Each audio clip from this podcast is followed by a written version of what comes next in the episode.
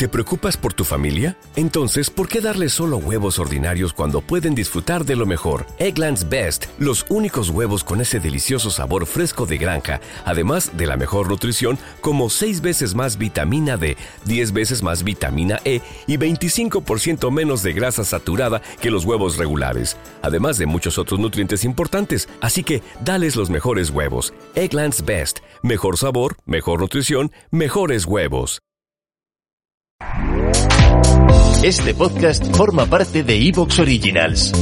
Disfruta de este avance.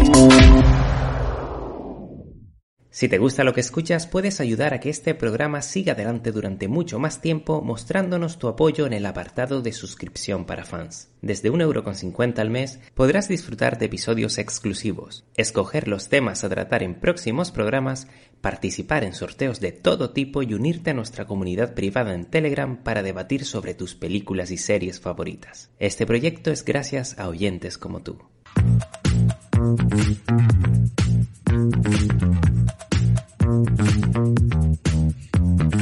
Bienvenidos y bienvenidas a un nuevo episodio del podcast de soydecine.com.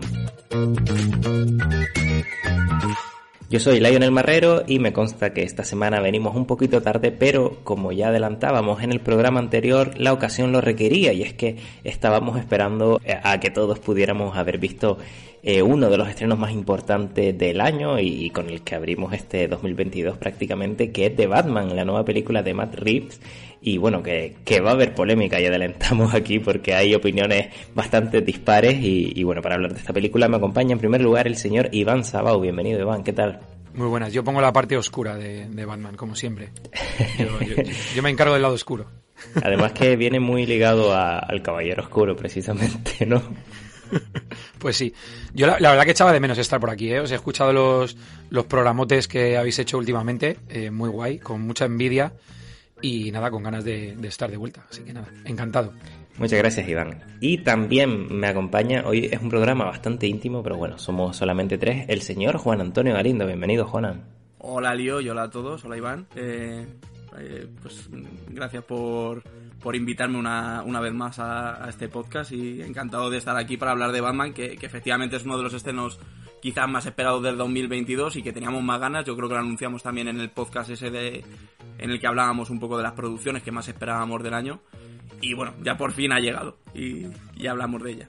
Había ganas, ¿no? De, ver esta peli, sobre todo por tu parte, Juanan, que sé que eres bastante fan del personaje, ¿no? Sí, yo tenía muchas ganas. Lo que pasa que también es verdad que yo he ido con las expectativas un poco también eh, controladas en este sentido, a pesar de que todo lo que he ido viendo antes de que se estrenara la película me había gustado mucho todo, pero yo he intentado también contenerme un poco. Eh, previendo un poco también, pues yo creo lo que os ha pasado quizás a, a vosotros dos, sobre todo más a Tilio.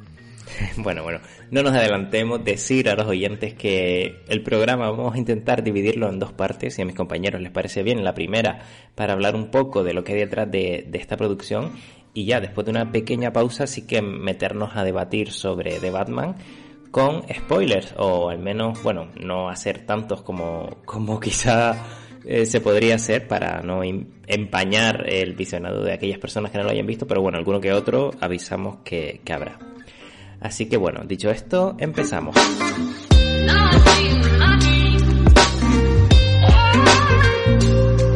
Pues mira, todo esto empieza a gestarse en 2013. Eh, firma Ben Affleck como Batman. Por supuesto, hay que decir que toda la persona que vaya a hacer de Batman le van a llover palos por todos los lados, o sea que Pattison no es el único al que, al que le, llovieron palos. Eh, aunque con Pattison es verdad que hicieron un change.org para que no hiciera el personaje, pero ya con Affleck hubo, hubo mucho, mucha polémica, ¿no? Eh, firma Affleck para, para hacer Batman durante unas, unas cuantas películas. En ese primer contrato se habla de, de una película sola, eh, en, o sea, en la, que Batman aparezca solo, eh, una película que en principio él va a dirigir, él va a escribir y va a protagonizar. O sea, sí va a hacer la, Santa Trinidad eh, en esa película.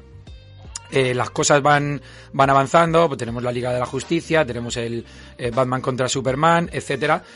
Affleck mientras está trabajando en el guion de, de este de Batman, se lo enseña a Snyder, que le gusta mucho en una película que se iba a basar básicamente en, dentro de, del asylum de, de Arkham.